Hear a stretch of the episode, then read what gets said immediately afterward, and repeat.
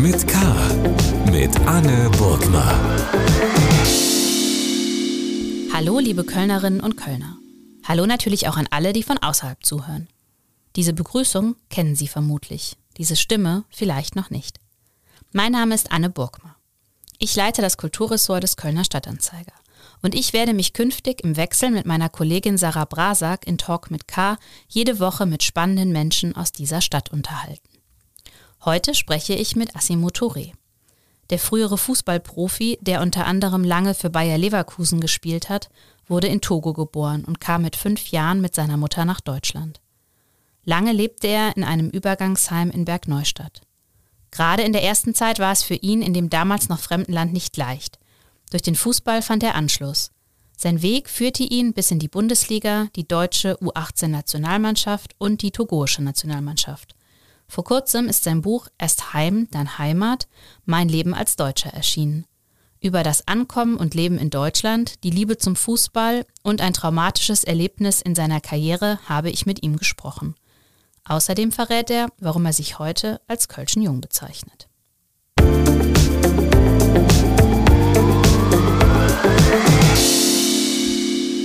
Asmio Touré, herzlich willkommen im Podcast Talk mit K. Hallo. Hallo.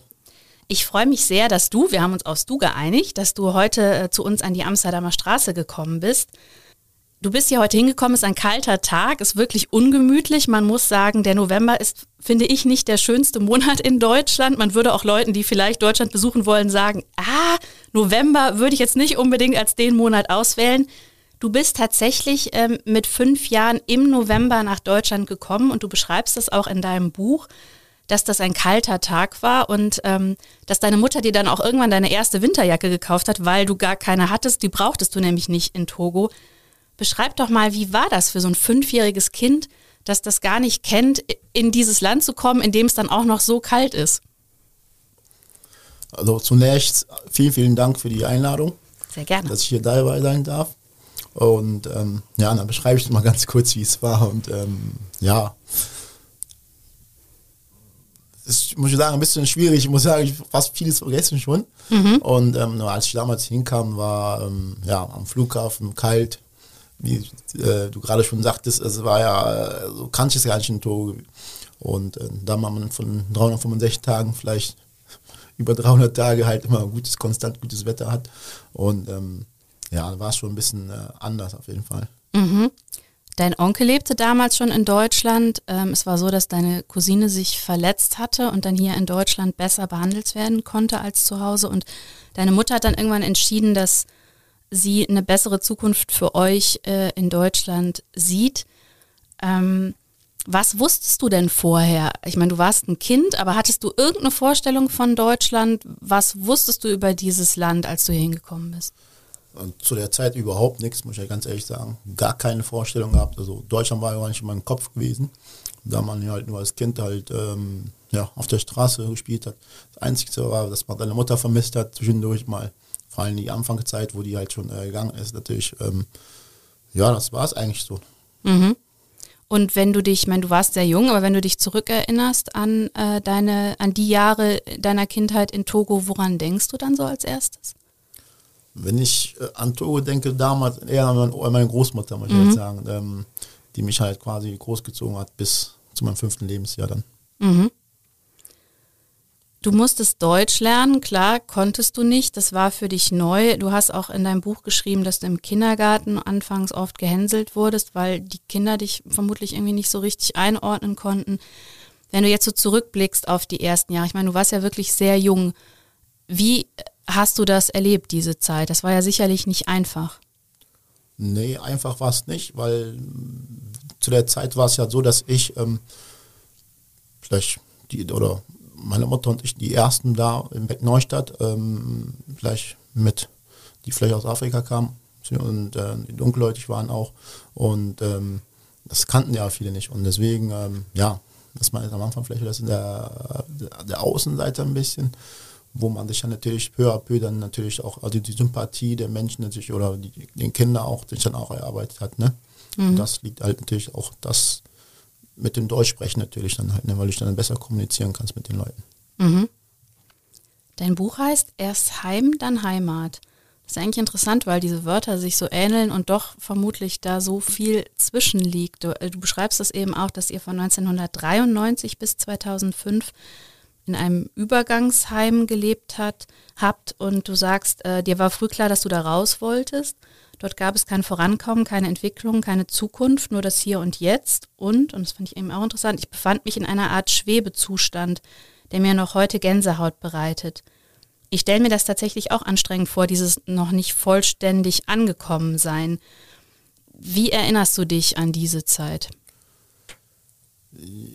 Meine, das habe ich ja so schön in dem Buch reingeschrieben, ähm, dass es wirklich mal so ein Schwebezustand ist, weil ähm, du nie weißt, was morgen kommt. Und das schon über zehn Jahre. Und äh, ja, du standst da, es hat angefangen ganz, ganz, ganz früh, dass du zum Beispiel mit dem da mit den Asylverfahren, Nationalheime. Du durftest zum Beispiel die Stadt Beckneustadt nicht verlassen. Mhm. Ähm, dann irgendwann haben die es halt ein bisschen äh, gelockert, dann dürftest du vielleicht bis in den Kreis Urberg dich dann halt bewegen. Und ähm, dann ging es dann weiter, dass ich schon bis nach Köln bewegen durfte. Und ich hatte das Glück, dass natürlich zu der Zeit halt ganz, ganz früh auch in Fußball auch, ähm, ja, äh, da stattgefunden hat. Dann gab es für mich zwischendurch mal kleine Ausnahmen. Und, äh, und danach mit nach Leverkusen, dann ging es immer ein bisschen weiter. Und das war am Anfang auch immer schwierig, wenn die Jungs jetzt nach Holland gefahren sind oder so zum Turnieren ähm, oder irgendwo uns äh, nach England geflogen sind oder so.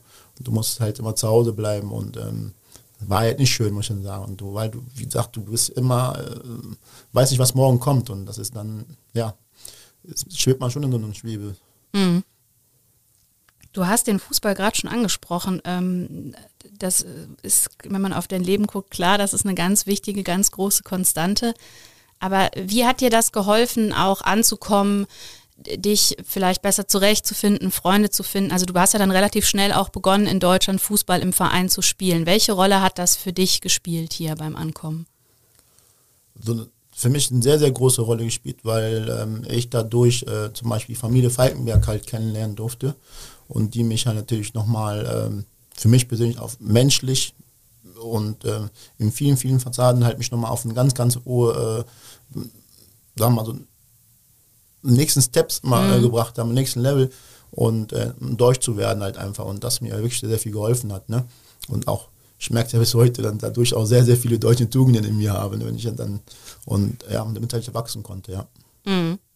Man sagt ja oft, dass Sport so eine integrative Kraft habe, gerade auch Fußball. Also ist das auch deine, dein Erlebnis, dass wenn man auf dem Platz steht, es letztlich eigentlich egal ist, wo man herkommt oder wie man aussieht oder vielleicht an wen man glaubt? Ja, also ich glaube, ähm, Fußball, nicht nur Fußball, vielleicht Mannschaftssport, wo es um was geht, ist, glaube ich, für, äh, ich glaube, die könnte, das ist, das sind Sportarten, die man wirklich als Vorbild nehmen kann, mhm. weil da einfach alle Kulturen aufeinandertreffen, alle Konventionen zueinander, alle ähm, Herkünfte aufeinandertreffen, aber die haben alle ein Ziel. Das heißt, das Spiel gewinnen ähm, und jeder macht und tut alles dafür und, ähm, und das zeichnet am Ende das aus, weil dann, dann weil man als Mannschaft, als geschlossenes Team halt einfach auftritt. Halt einfach, ne? mhm. Das ging ja dann mit dem Fußball relativ schnell auch ähm, für dich sehr erfolgreich los oder weiter. Es wurde irgendwie klar, also Bayer Leverkusen wurde auf dich aufmerksam. Ich nehme an, das hat dann auch für dich immer mehr äh, Raum eingenommen, so der Sport. Wann war denn eigentlich klar oder hast du darüber nachgedacht, dass das vielleicht wirklich auch eine berufliche Perspektive sein könnte, jetzt jenseits vom Freizeitvergnügen? Das war, ich meine, man fängt mit Spaß an, weil man einfach Spaß daran hat. Und ähm, ja, bei Leverkusen ganz, ganz früh entdeckt worden von denen.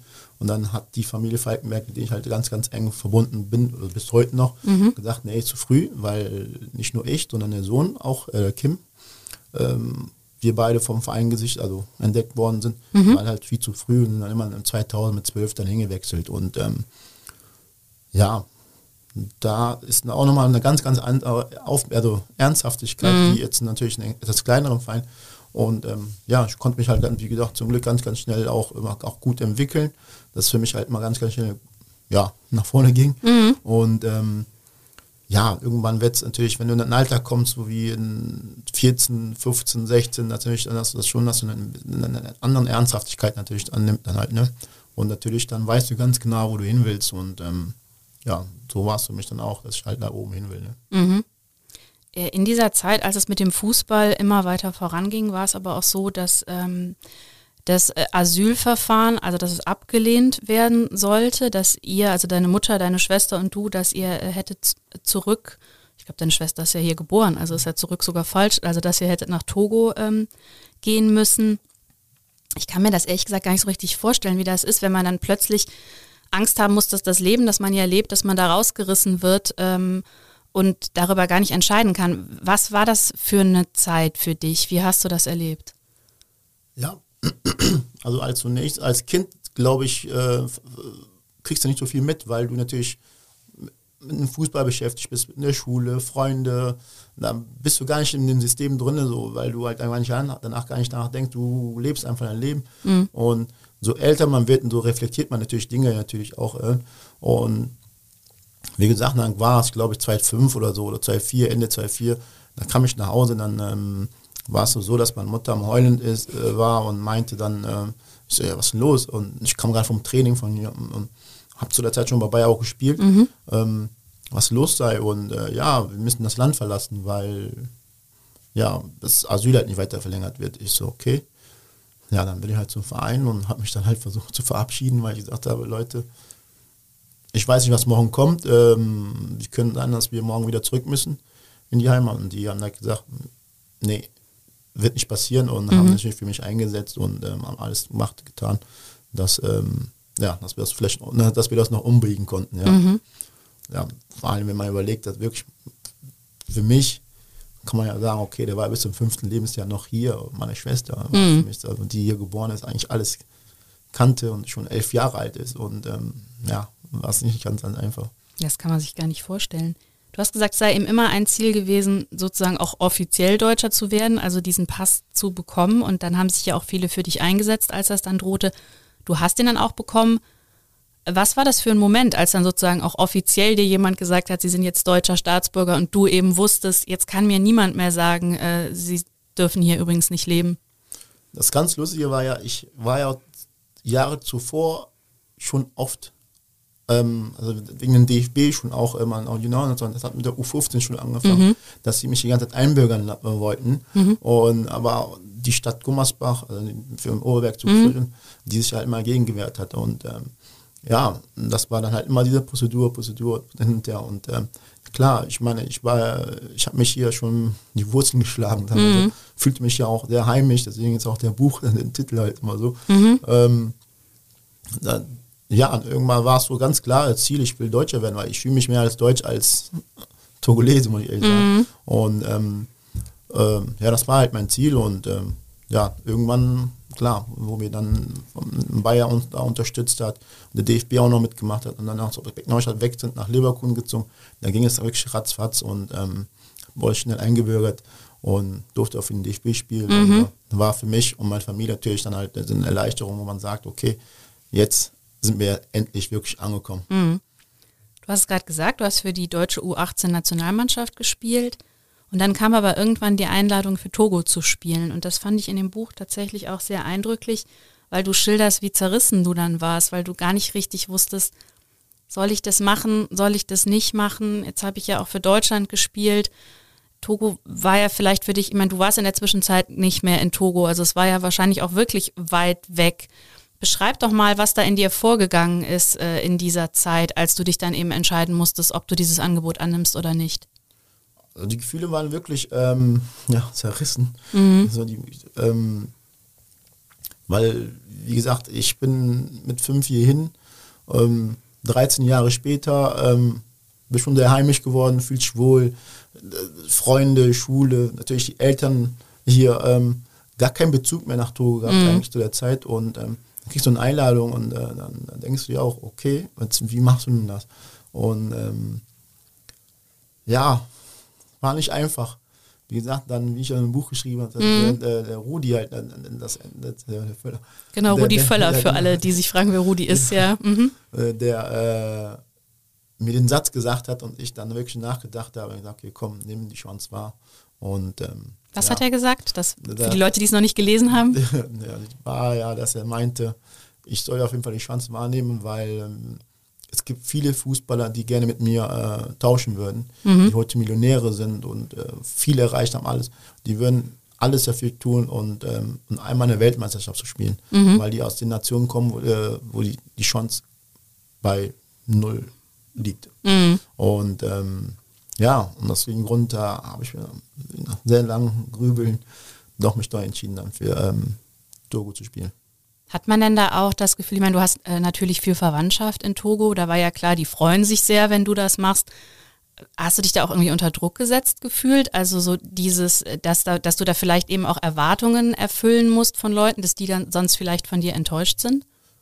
Nee, gar nicht zu der Zeit, weil ich, klar, man hat zwar Oma noch da gehabt und, und, und äh, den einen anderen, aber meine Oma ist ja auch schon, glaube ich, 2005 dann auch verstorben.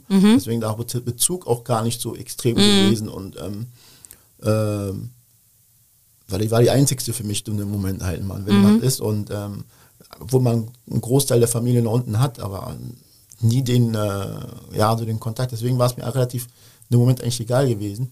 Und ähm, klar, dann spielst du, alle werden aufmerksam. Und, und dann, äh, wie gesagt, zu der Zeit hat mein Vater noch gelebt, der war ja nie hier und der stand da, dann, hat, äh, dann rief man, rief man, alle riefen meine Mutter an und fragten dann mal, äh, ist das irgendwie nicht unser Junge? Du hattest das vorher gar nicht erzählt. Nee, kein, also meine Mutter hat niemand erzählt, weil ich wurde zum, ähm, zum Tra ins Trainingslager eingeladen hier nach äh, Holland, nach Sittard und keiner wusste, wie es weitergehen wird. Ne? Und da wollte meine Mutter jetzt nicht irgendwas äh, rausposaunen, was äh, am Ende nicht passiert. Und deswegen waren wir dann beim Länderspiel, erstes Spiel, durfte direkt von Anfang an spielen. Bei der Nationalhymne dann, ähm, ja, werde werd ich vorgestellt und äh, der eine andere zu Hause, ey, immer stimmt Den nicht. kenn ich doch. Den kennen wir doch, ja. Also wegen meiner Narbe im Gesicht, da haben die gedacht, ey, den kennen wir ja. und dann haben dann halt meine Mutter angerufen und gesagt, ist das nicht unser Junge? Und die so, ja, Mann, das kann doch nicht sein. Wahnsinn. Wie war das denn dann für dich? Also du warst ja eben in der Zwischenzeit nie mehr in Togo und dann reist du als Nationalspieler des Landes zum ersten Mal wieder dahin. Also wie muss man sich das denn vorstellen? Zum einen so dieses, du bist ja dann auch so ein Stück weit offizieller Vertreter deines Landes. Ähm, wie hast du das erlebt und wie war das auch dann wieder nach so vielen Jahren dahin zu kommen? Das Lustige ist, ich war gar nicht dort. Also die, äh, ich, die haben die Quali gespielt, die haben alles gemacht und ich war gar nicht dabei gewesen. Ich wurde einfach so wie aus dem Nichts. Der damalige Trainer ähm, hat sich damit den Verband ein bisschen zerstritten, dass er äh, dann entlassen worden. Und dann kam der, der Otto Pfister, der Kölsche Jung, der dann äh, das übernommen hat. Und dann hatte ich auch noch einen anderen, auch einen Kölsche Jung, der äh, Otto, äh, Anthony Waffo, der ähm, ja auch hier, weil ja viele auch kennen, glaube ich, hier aus dem Kölner Raum. Und ähm, der hat mit denen gesprochen, weil ich, äh, ich habe da einen Jungen, ja, lass mal angucken. Und dann hat er mich eingeladen nach, nach, äh, nach Holland und ähm, ja, so ging es dann halt die Fahrt los. Ne? Und, ähm, und nach, selbst nach der WM bin ich gar nicht in die Heimat geflogen. Ich bin erst drei Jahre später erst, in die, erst zum ersten Mal geflogen. Und das war zwischendurch, na klar, war auch die Verletzung, wo ich zwei Jahre dann ausgefallen bin. Aber ähm, bin erst 2009 erst wieder geflogen. Und wie war das dann? Es war anders, muss ich sagen. Es war ähm, schön, Ja. weil man natürlich sieht, wie groß die Familie ist, sei es väterlich oder mütterliche Seite. Ähm, und ich muss auch sagen, ich habe mich ab Anhieb schon auch wieder, man hat sich schon wohlgefühlt dann wieder. Ne? Und ähm, klar, die Nähe und so. Ähm, war schön einfach, einfach mal, äh, ja, von den Leuten, von der Familie aufgenommen zu werden und viele, viele andere Dinge. Und nichtsdestotrotz ist es ja immer noch, ähm, ja, auch wenn es schön ist, ist es trotzdem fremd gewesen. Noch, ne? Und ähm, ja, das waren so die äh, Gefühle gewesen. Ja. Du beschreibst auch in dem Buch ähm, ein äh, dramatisches Erlebnis tatsächlich, nämlich 2010 beim Afrika, also ihr wart für den Afrika Cup nominiert und wart äh, mit der Nationalmannschaft im Bus unterwegs und dann seid ihr in Angola Opfer eines Terroranschlags geworden, bei dem äh, drei Menschen gestorben sind und man kann das in dem Buch eben auch nachlesen, dass du das, dass ihr das erst gar nicht verstanden habt, was da eigentlich passiert, als das prasselte und du noch dachtest, ist das jetzt Hagel, aber wieso soll es jetzt hier hageln, wo es so heiß ist? Ähm, das, ich meine, man kann sich das ja gar nicht vorstellen und auf sowas kann man sich auch nicht vorbereiten. Aber wie, wenn du da heute, das ist jetzt elf Jahre her, wenn du, oder fast zwölf, es war im Januar, wenn du zurückschaust,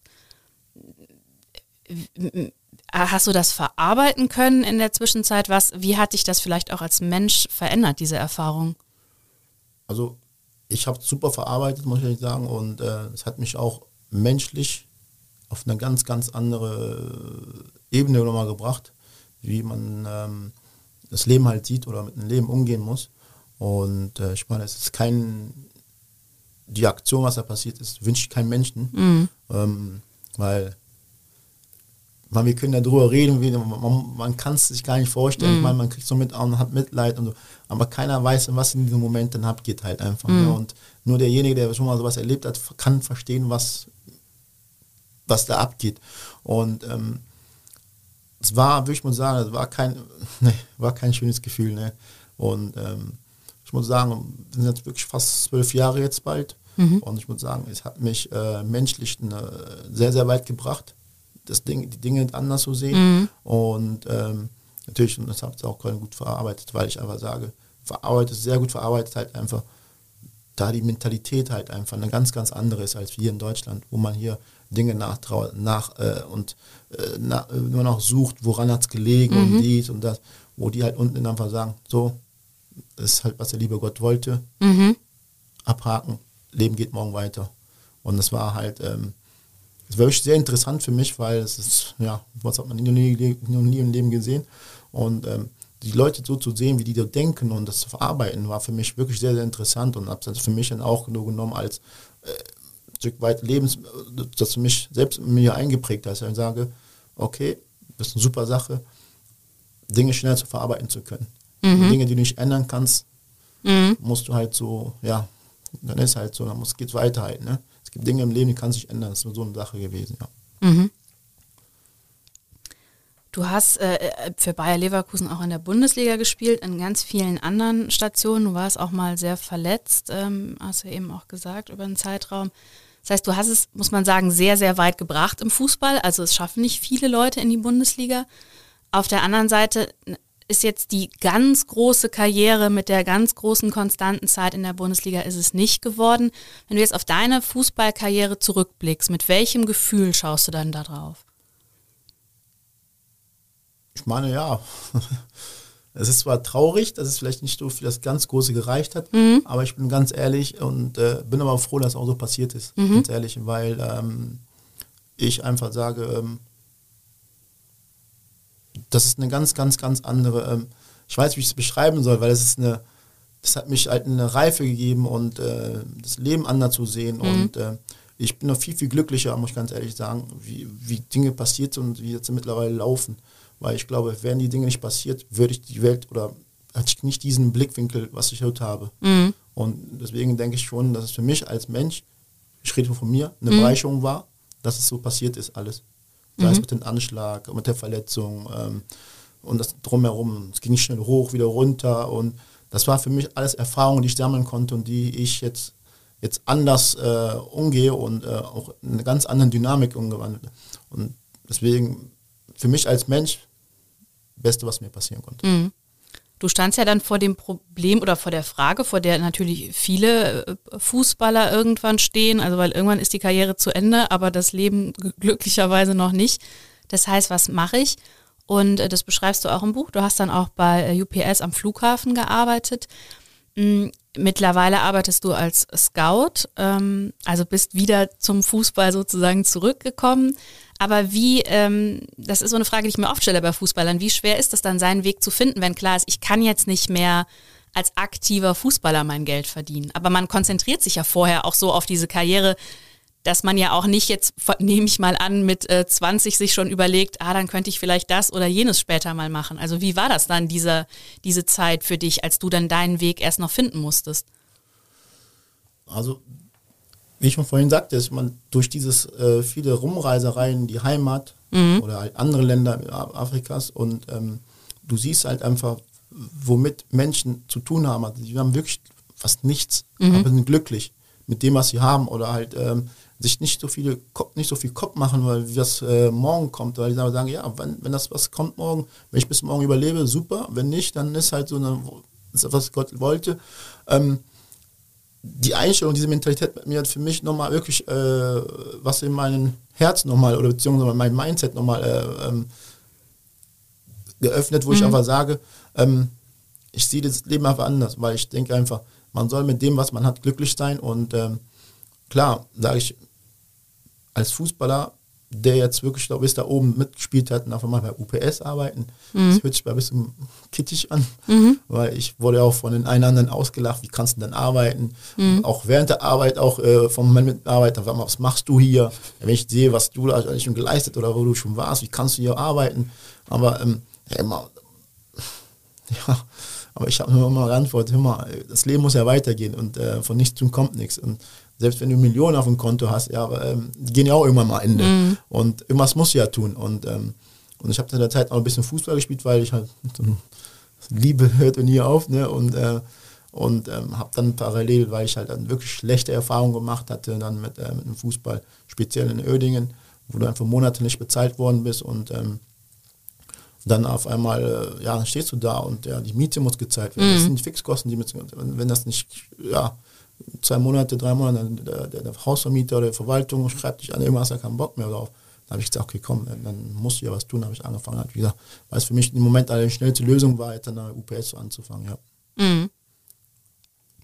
Und jetzt arbeitest du als Scout, das heißt, da geht es ja auch darum, also logischerweise junge Talente zu finden. Äh, äh, was, was ist da so das, was du im Hinterkopf hast, was du denen vielleicht mitgeben willst oder wo du das Gefühl hast, vielleicht von deinen Erfahrungen kannst du die profitieren lassen? Also was ist sozusagen für dich der Kern dann da des Jobs? Jetzt mal abgesehen davon zu gucken, ob jemand gut Fußball spielen kann. Du hast gerade genau das Richtige gesagt. Ich möchte schon, dass der ein andere, wenn ich ihm helfen kann, mache ich es. Mhm. Und auch die vielleicht die Dinge, die ich erlebt habe, vielleicht auch Dinge zu verarbeiten oder wie man Dinge angehen kann. Mhm. Ähm, ähm, wenn die es annehmen und äh, es auch umsetzen, dass sie vielleicht eventuell da oben einen gezeigten Fußball schaffen. Weil ich glaube, da brauchst du Demut, du musst selbstkritisch sein, du musst ähm, fleißig sein. Das sind viele, viele Attribute, die du haben musst, um da oben anzukommen und trotz, nichtsdestotrotz noch bodenständig zu bleiben und die Dinge noch anders zu sehen. Weil Fußballer sein ist schön, aber es gibt auch ein Leben nach dem Fußball. Mhm. Du hast es eben in die Bundesliga, Nationalmannschaft geschafft. Ähm, du hast auch in deinem Buch geschrieben, dass es aber eben als Kind, das jetzt nicht in Deutschland geboren worden ist, dass man, dass man sich schon mehr anstrengen musste als vielleicht andere. Und du hast auch geschrieben, Menschen, die hier in Deutschland Asyl suchen, wird es nicht leicht gemacht, ein Teil des Systems zu werden. Ähm, wo siehst du denn da diese Schwierigkeiten, wenn du sagst, es wird ihnen nicht leicht gemacht? Und wo würdest du dir vielleicht wünschen, dass man es Menschen wie dir erleichtert? Also ich weiß auch, oder ich sehe es aber bei uns damals, du durftest nicht arbeiten, also meine Mutter durfte nicht arbeiten, mhm. durfte nichts machen, bis wir dann halt einen gewissen Status bekommen haben, dass sie jetzt was machen durfte. Ähm, klar liegt es auch an, auch aufgrund der Sprache auch natürlich, äh, dass man sich nicht so direkt integrieren kann. Mhm. Natürlich, ich glaube, für viele äh, nicht deutsche Menschen, die hier hinkommen, ähm, die Sprache sehr, sehr schwierig ist, vor allem Leute, die schon erwachsen sind. Mhm. Und ähm, Klar, es gibt auch gewisse Barrieren, wo man ich manchmal sage, okay, warum nicht? Lass die Menschen doch einfach arbeiten. Wenn er Arbeit findet und arbeiten möchte, lass ihn nur arbeiten. Mhm. Ich will nicht sagen, dass es nicht keine, äh, es gibt natürlich, das Gegenteil gibt es auch. Man darf aber nicht immer sagen, alle sind gleich. Das ist ja das Problem. Und das denke ich manchmal auch, haben wir in Deutschland oft mit diesen kleinen, leichten Schubladen denken. Mhm. Wenn einer was falsch macht, sind alle ja so. Und das ist nicht, finde ich, nicht korrekt, weil wir sind alle einfach anders und jeder ist anders gestrickt. Der eine möchte arbeiten, ehrlich arbeiten, dann lass ihn arbeiten. Mhm. So. Und ähm, ich habe es auch, ähm, unterhalte mich auch viel mit einem Kumpel. Da gesagt, warum kann man gewisse Dinge nicht einfach so machen wie in Amerika mit den Green Card-Geschichte? Mhm. Dass man sagt, okay, wenn jemand kommt, du hast die und die Auflagen, die musst du erfüllen, bevor wir weiter verlängern können. Das heißt, du musst eine Arbeit haben, du musst einen Wohnsitz haben und ähm, Nachweis, wenn das ist, dann wird es verlängert bis zu einer gewissen Zeit, dann kannst, hast du ja dann das Recht, dann auch zum Beispiel die Nationalität zu bewerben, zum Beispiel. Mhm. Also nur, das sind so Dinge, wo ich einfach sage, die könnte man ja machen. Dann würden der, würde der einen anderen vielleicht leichter fallen, sich schneller in, zu integrieren mhm. in das System halt. Ne? Ja. Ähm, äh, Nochmal zum Thema erst Heim, dann Heimat. Also ich meine, Heimat ist ja ein, ein glaube ich, tatsächlich irgendwie ein schwer zu definierendes Wort. Was genau ist eigentlich Heimat? Ähm, du hast, das fand ich eine schöne Formulierung, ähm, du hast geschrieben, äh, es kam zu einer Umverteilung des Heimatgefühls. Also weil man natürlich sich dann, weil du dich dann in Deutschland irgendwann heimisch gefühlt hast, aber natürlich äh, ja auch noch deine, äh, deine Wurzeln in Togo in dir trägst. Also was bedeutet denn Heimat ganz konkret jetzt für dich? So, für, das ist für mich mittlerweile, ich kann mich gar nicht, ich kann mir gar nicht vorstellen, für immer nach Togo zurückzugehen. Mhm. Geht nicht. Weil ich einfach sage, ähm, obwohl ich gerne, gerne dort bin, ähm, aber ich merke trotzdem den Unterschied einfach. Gewissen Dingen, ich merke einfach, wie deutsch ich mittlerweile äh, mhm. bin. Und ähm, ähm, da ist mit der Pünktlichkeit oder Dinge mal mit Ernsthaftigkeit annehmen oder nicht immer so schleifen zu lassen. Da, ähm, das, das, wird, das fehlt mir halt einfach. Auch, klar, es gibt viele, viele andere Dinge noch, sei es im Gesundheitssystem mhm. äh, und viele, viele, viele andere Dinge. Also das merkt man schon einen Unterschied. Sieht ja, das sehe ich ja meiner Mutter. Ich meine, ich bin ja, ich sag mal, ich bin ja hier groß geworden mhm. und selbst meine Eltern, die sagen, oder meine Mutter oder meine Tanten und alle, die hier gibt, die sagen, also, für immer zurück, können sich gar nicht vorstellen. Mhm.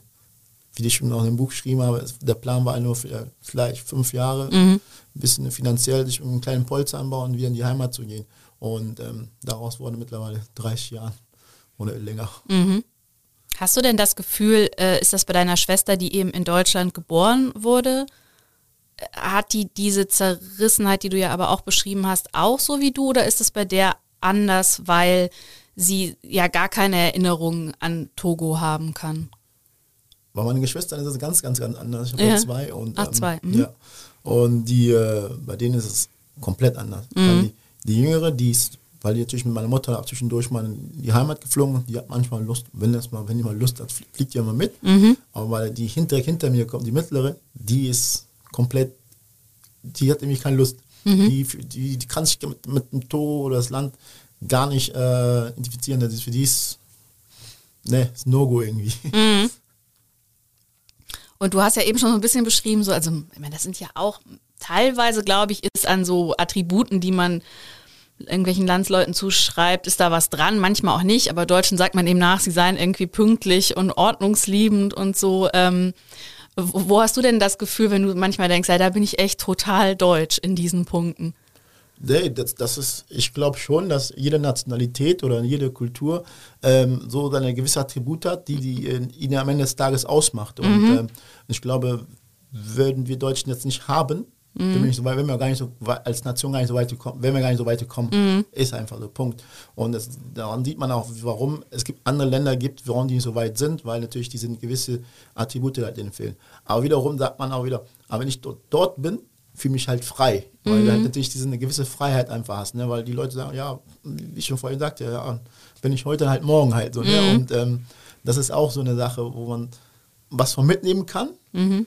Ähm, ja, und ich habe halt mittlerweile für mich halt von beiden sowas mitgenommen, wo ich sage, okay, ich weiß, wo ich gewisse Dinge da einfach ein bisschen live lasse, aber mhm. genauso auch weiß, ey, jetzt ist äh, Arbeit angesagt und da muss ich mich konzentrieren und dann eine gewisse Ordnung reinzukriegen, eine gewisse Disziplin und etc. Das gehört schon dazu. Mhm. Du schreibst auch über äh, Diskriminierungs- und Rassismuserfahrungen, die du machen musstest. Ähm, wie gehst du damit um, wenn du Leuten begegnest oder vielleicht hoffentlich begegnest du nicht so vielen, aber die zum Beispiel ähm, dir das Deutschsein absprechen wollen, weil sie sagen, ja, du kommst ja gar nicht hierher, ähm, du siehst anders aus, als man vermeintlich aussehen sollte oder aussieht, wenn man Deutscher ist. Wie geht man mit sowas um? Also ich versuche natürlich die Dinge äh, auszublenden, muss ich ganz ehrlich sagen, weil mhm. ich einfach sage, ähm, die Leute haben für mich keine, ähm, ja, das sind einfach für mich Bildung halt einfach. Ne? Mhm. Die sind einfach nicht gebildet, weil es gibt, es gibt keiner, kein Mensch hat das Recht zu sagen, das gehört mir, das gehört mir nicht mir. Und, äh, und ich kann mal ganz kurz eine kleine Geschichte erzählen. Jetzt, am, jetzt vor drei Tagen ist mir passiert, am Samstag stehe ich beim Netto an der Kasse, da kommt ein Herr, der ein russischer, glaube ich, russischer Abstammung, mhm. dann ähm, stand seine Frau an der Kasse, hat was vergessen, schnell läuft schnell rüber, holt sich dann die Birnen, äh, was er vergessen, also waren Birnen, was er vergessen mhm. und ähm, und will an einen Herrn, an einen älteren Herrn vorbeigehen und sagen und sagt, könnte ich bitte vorbei? Nö, darfst nicht. Warum? Ich, meine Frau steht da, wir sind jetzt an der Kasse, wir müssen bezahlen. Mit mir egal, ist, dann muss halt warten. Ich denke mir, innerlich habe ich nur gedacht, so, boah, mhm. kannst du natürlich einfach machen. Ja, bitte, bitte schön, aber ähm, ja, hat dagegen gewehrt und hat dann, dann, dann gibt der, der russische Länder seine Frau die Birne und sagt, sagt die Frau, ja komm doch rüber, meinte er, der lässt mich nicht. Der Arschloch ne?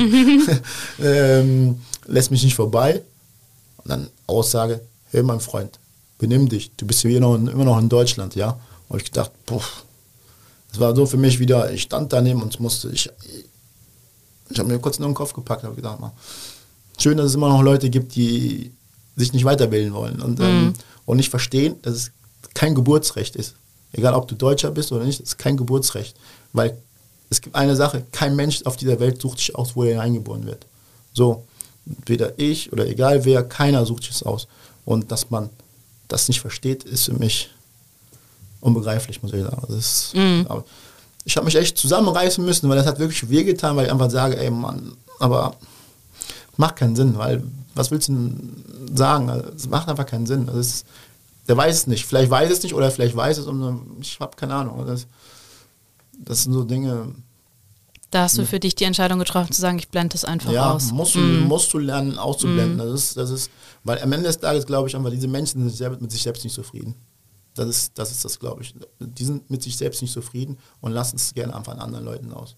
Das glaube ich auch.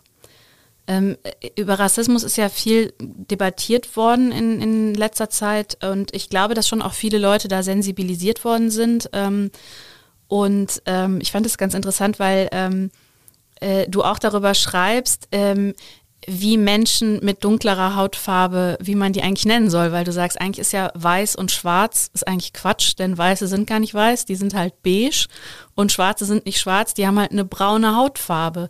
Ähm, und du sagst auch zum Beispiel auch, dass du nicht gern äh, Person of Color genannt werden möchtest.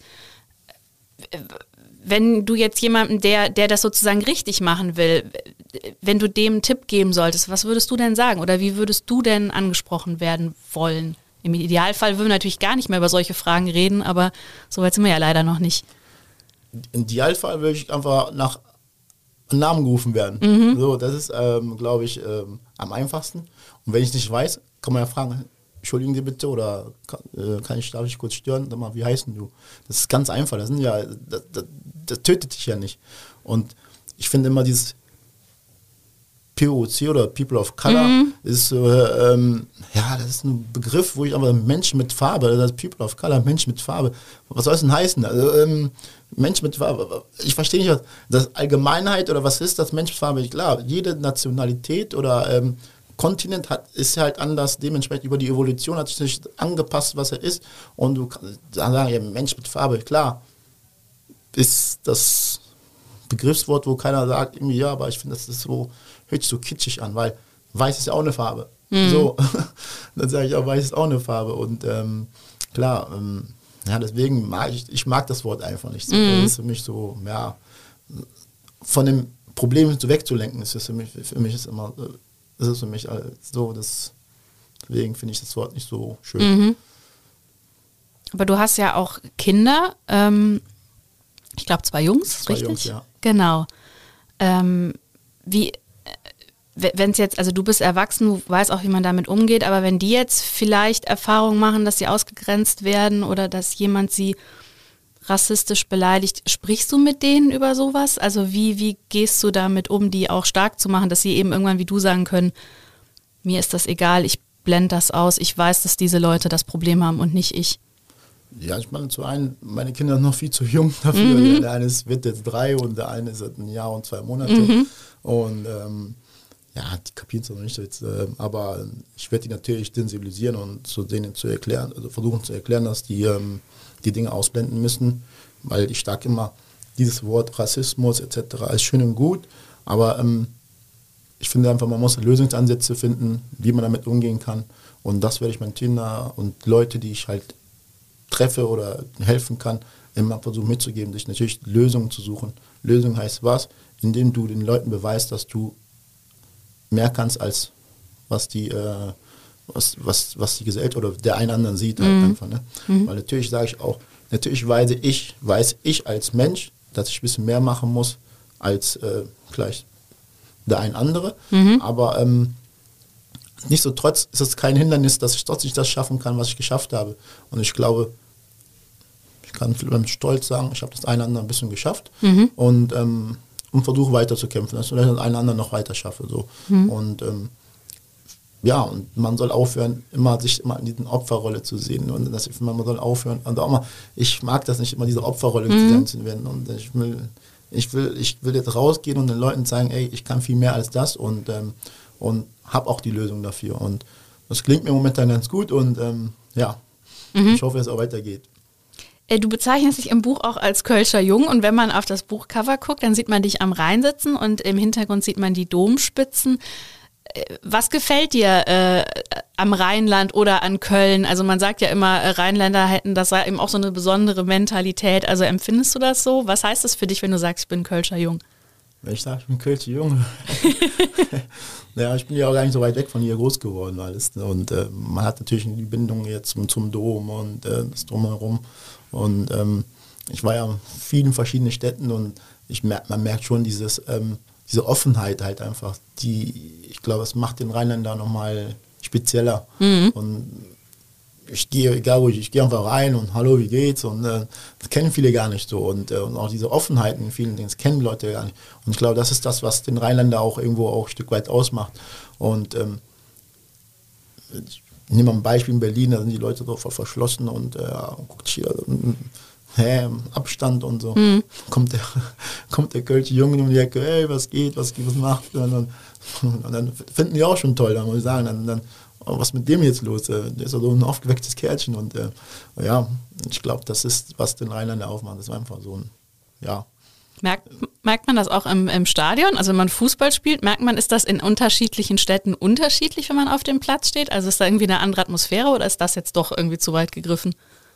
Ja, es kommt darauf an. Ich glaube, da, da ist ein bisschen, ja, kommt darauf an, wo man sich befindet. Mhm. Ist klar, wenn du da immer im Osten spielst, dass natürlich die Stimmung natürlich ein bisschen anders ist als wie in, äh, hier im Westen. Ähm, äh, ist normal. Und ähm, ja, ich meine, ich sag immer wieder was Schönes, Deutsch ist nicht gleich Deutsch. So, mhm. Jeder hat so mal so seine Vorlieben oder Attribute, die normal in dem Gebiet, wo der kommt, nochmal ein bisschen ausmacht. Ne? Aber für dich war klar, weil eben, du hast ja auch in Berlin gespielt und das heißt, du warst ja auch in anderen, in anderen äh, Orten Deutschlands unterwegs, aber für dich war klar, es muss dann eigentlich doch das Rheinland sein. Also da will ich leben. Also ich muss sagen, in Berlin war ich kurz davor, ähm, da zu bleiben, ja. weil mir wirklich so gut gefallen hat. Und ähm, dann habe hab ich zu mir nur gesagt, bevor ich den Fehler mache, ähm, fahre ich jetzt mal nach Hause, mhm. wieder zurück in den Rheinland und bin hingekommen und bin dann gar nicht mehr zurückgefahren. Weil ich dann direkt hier war nochmal trotzdem noch was anderes. Also wenn man hier ist, ist es nochmal anders, ja. Mhm. Das ist nochmal anders, ja. So, wir sind jetzt hier gerade in Köln. Äh, das heißt, das Fußballerherz der meisten Menschen hier schlägt natürlich für den FC. Das ist aber bei dir wahrscheinlich anders, oder? Das ist schon äh, Leverkusen. Ja, da muss ich einen anderen FC enttäuschen. ja, da steckt mal äh, mein Herz im ersten für die auf der anderen Reihenseite, das stimmt, ja. ja gut, kann man auch nicht verübeln, würde ich mal sagen, wenn man da gerade der ganzen Jugend da äh, groß wird und sich mit dem Verein natürlich identifiziert. Und ähm, ja, natürlich nicht mehr FC, also sind wir nicht, leider kein FC-Fan dafür, dann Bayer-Fan. Und wenn der FC wie jetzt am Samstag äh, gegen Gladbach spielt im Derby, dann aber ich muss sagen, ich habe wirklich Sympathie natürlich auch für, mhm. den FC. So ist das denn nicht. Ne? Also mich freut es natürlich, ähm, dass sie jetzt sich jetzt, äh, jetzt seit ein paar Jahren jetzt auch oben in der ersten Liga halten und auch mit, mit einem, für mich einen geilen Trainer jetzt auch äh, erwischt haben, der die Jungs auch, äh, ich glaube, der passt auch zu FC mhm. von seiner Art und so. Und ähm, ja, das doch macht Spaß, ihm zuzugucken, ja. Ja, wollte ich dich nämlich auch fragen, hast du das Gefühl, dass das ähm, jetzt, also beim FC geht es ja immer sehr auch emotional rauf und runter und aber viele haben ja das Gefühl, dass mit dem Baumgart, das könnte jetzt irgendwie was werden, weil der offensichtlich eben auch so von der Mentalität ganz gut hierher passt. Also den Eindruck teilst du auch. Ja, genau, den Eindruck teile ich auch, weil es macht Spaß zu gucken, ja. Mhm. Die Jungs spielen auch wieder einen guten Fußball. Ähm, auch ein ansehnlich Fußball. Das ist, das, die, die, Fans haben wieder Spaß. Und man muss auch sagen, bei FC ist egal, ob die in der fünften Liga von mir oder sechste, siebte Liga spielen. Das Ding ist immer voll. Also das ist, die Atmosphäre ist natürlich anders. Und wie gesagt, jetzt haben sie einen Trainer und eine Mannschaft und die halt funktionieren, auch sehr gut harmonieren. Und ähm, ja, mhm. finde ich super. Macht Spaß zu gucken.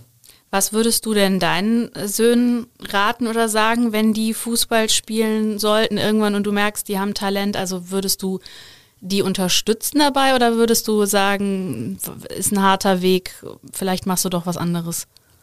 Also für mich, so, äh, was ganz, ganz, ganz wichtig ist, die Schule. Mhm. Da muss es stimmen, weil ich glaube einfach, ähm, wie gesagt, ich habe mir vorher auch schon gesagt, es gibt auch ein Leben nach, nach, nach dem Fußballkarriere. Mhm. Die Fußballkarriere ist halt nur, nur, nur eine Periode. Und ähm, danach musst du auch zusehen, dass du natürlich auch zurechtkommst.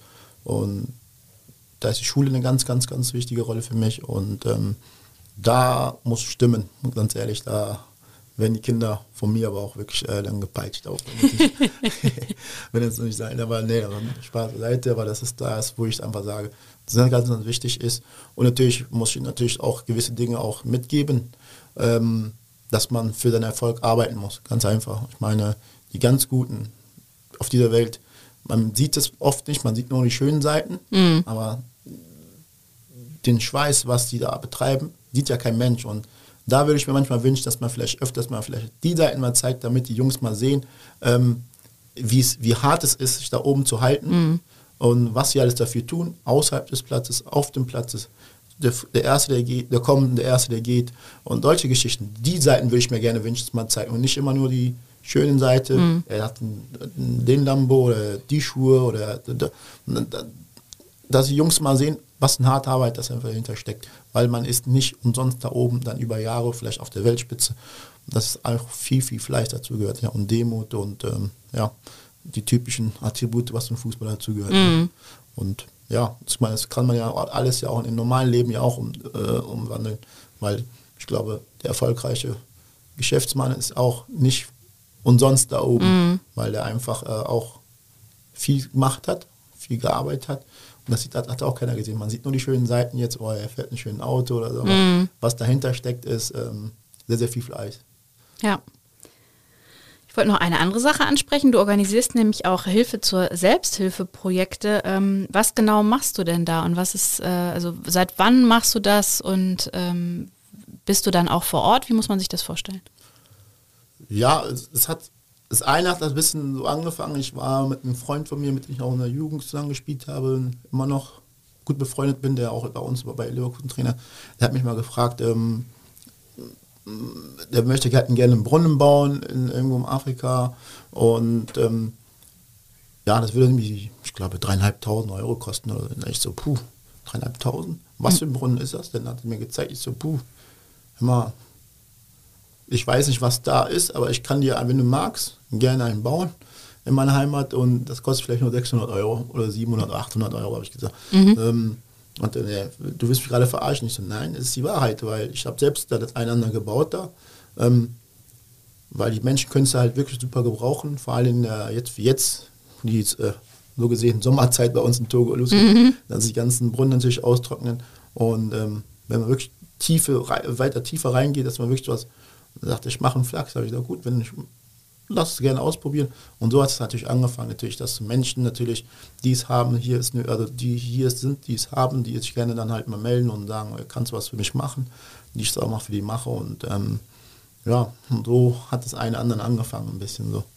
Das heißt, ihr baut Brunnen oder ja, gibt es noch andere Sachen? Ja, unter anderem Brunnen, an, an, an große Projekt, also das größte Projekt, was ich bis jetzt hatte, war ja dann halt äh, so eine dass der er auch auf mich zugekommen ist und gesagt hat, ähm, ne, falsch. So, ich war in der Heimat, und dann ist, ähm, dann, ist so eine Gruppe, so, die haben so eine kleine Delegation gemacht, die sind auf mich zugekommen und haben mir so ein Dorf gezeigt, wo die herkommen. Das ist wirklich so ein bisschen außerhalb, so schon fünf bis zehn Kilometer weg von, und dann, äh, von also aus der Stadt, wo ich herkomme. Mhm. Und dann haben gesagt, guck mal, wir haben hier eine, war eine Moschee, ähm, das von Leuten halt, äh, ja, seit vier Jahren oder so einfach stehen liegen lassen worden ist weil die einfach angefangen haben, bis zu einem gewissen Niveau und dann haben das einfach, und wenn die die bei den gemeldet haben, dann, dann immer so, so wurden die immer so weg, zurückgestoßen, dann wies man dann, ob ich denen halt helfen kann. Mhm. Da bin ich hierhin, habe dann mein, ja, mit einem Kumpel darüber gesprochen und der hat direkt was organisiert, haben dann halt Geld und haben dann, dann das Ding da am Ende fertig bekommen. Die Moschee habt genau, ihr da. Mhm. Genau, so, so war das und noch, ja, viele, viele andere kleine Sachen, die mhm. es so immer gibt wenn die Klamotten haben, dass sie sagen, okay, hier und, und ähm, auch den Verein auch mal zu fragen, wenn ich runterfliege, ob die was haben und immer was gibt, was nicht mehr gebraucht wird, ist dort unten natürlich Gold wert. Ne? Mm. Weil du gerade das Stichwort Moschee angesprochen hast, würdest du dich als gläubigen Menschen bezeichnen? Spielt das für dich eine Rolle in deinem Leben? Glauben, Gott? Ja, ich bin sehr gläubig, muss ich ehrlich sagen. Ich bin auch selber Moslem mhm. und ähm, aber es glaubt mir nie, nie, nie, jemand so richtig, muss ich sagen. Weil, aber ich glaube einfach, das ist halt eine Herzensangelegenheit. Ich muss es mit niemandem teilen. Es hat auch keinen auf der Straße zu interessieren. Das mache ich für mich mhm. und nicht für jemanden. Und das ist für mich halt, wo ich mich dran, also für mich persönlich mich halt dran festhalte und also für mich eine Stütze halt weiß. Ne? Und ähm, wie gesagt, ich muss jetzt kein, ich muss jetzt nicht rausgehen und jedem zeigen, dass ich was, was für eine Glaubensrichtung ich habe. Muss ich keine, das hat auch keinen zu interessieren. Mhm. So, es geht nur in meinen vier Wänden, unter meinen vier Wänden, da bin ich das, was ich bin. Und wenn ich, soweit ich raus bin, bin ich halt das, was ich auch bin, aber äh, muss niemanden mit meinem Privatleben halt teilen, was da abgeht draußen. Mhm. Abschließend nochmal die Frage, also eben, wir haben viel jetzt auch über so Heimat, Heimatbegriff. Du hast eben auch so ein bisschen über diese Zerrissenheit gesprochen. Wenn du jetzt heute für dich sagen sollst, fühlst du dich angekommen? Also hast du das Gefühl, ähm, du, du, du ruhst in dir, du weißt, wo du stehst und ähm, ja, ich glaube, angekommen ist das Wort, das ich meine. Ist das für dich erreicht? War das auch das Ziel? Ja, klar. Das Ziel war natürlich, dass ich, deswegen sage ich, ich habe ja auch andere Phasen erlebt gehabt und ich natürlich mit der Verletzung und dann äh, mit dem Anschlag, dann ist man, ist man so ein bisschen verwühlt und, und ich glaube auch dann wirklich, meinte ich vorhin noch dieses so, ich bin glücklich, dass diese Dinge so passiert sind, weil ich heute wirklich äh, in ruhigen Gewissen auch einschlafen kann und weiß, dass ich wirklich angekommen bin jetzt. Ich habe jetzt das, was ich brauche. Ich habe meine Familie, ich äh, habe einen Job, ähm, ich kann meine Familie auf, äh, ernähren, alles etc. Und, und, und da, das reicht mir, muss ich sagen. Und da, da fühle ich mich schon angekommen, ja. Mhm. Assimo, dann ganz herzlichen äh, Dank für das Gespräch und ähm, ich wünsche dir alles Gute, dir und deiner Familie für die Zukunft. Vielen, vielen Dank. Vielen Dank.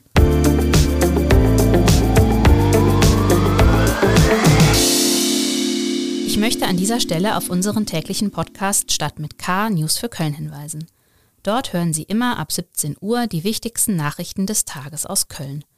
Die gesamte Podcast-Familie des Kölner Stadtanzeiger finden Sie auf unserer Internetseite, konkret unter ksda.de slash podcast oder indem Sie das Stichwort Kölner Stadtanzeiger bei einer Podcast-Plattform Ihres Vertrauens eingeben. Mich erreichen Sie per Mail. Ich freue mich über Feedback oder Talkgastvorschläge unter anne.burgmer.dumont.de. Bis zum nächsten Podcast sage ich danke fürs Zuhören, tschüss und auf Wiedersehen.